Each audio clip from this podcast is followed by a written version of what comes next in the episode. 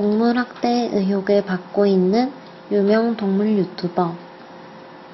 구조한 유기동물들을 키우는 동물 콘텐츠로 많은 사랑을 받은 한 유명 동물 유튜버가 동물 학대를 한 것으로 밝혀졌다. 유튜버는 한 대학교의 수의대생이며 영상 촬영을 할 때 밥을 주지 않고 굶기는 등의 학대를 했다고 동료 수의대생들이 폭로를 하였다. 심지어 영상에 나온 동물들은 유기동물이 아닌 펫샵에서 사온 뒤 직접 구조하여 키우고 있는 것처럼 거짓말을 한 것이 드러났다.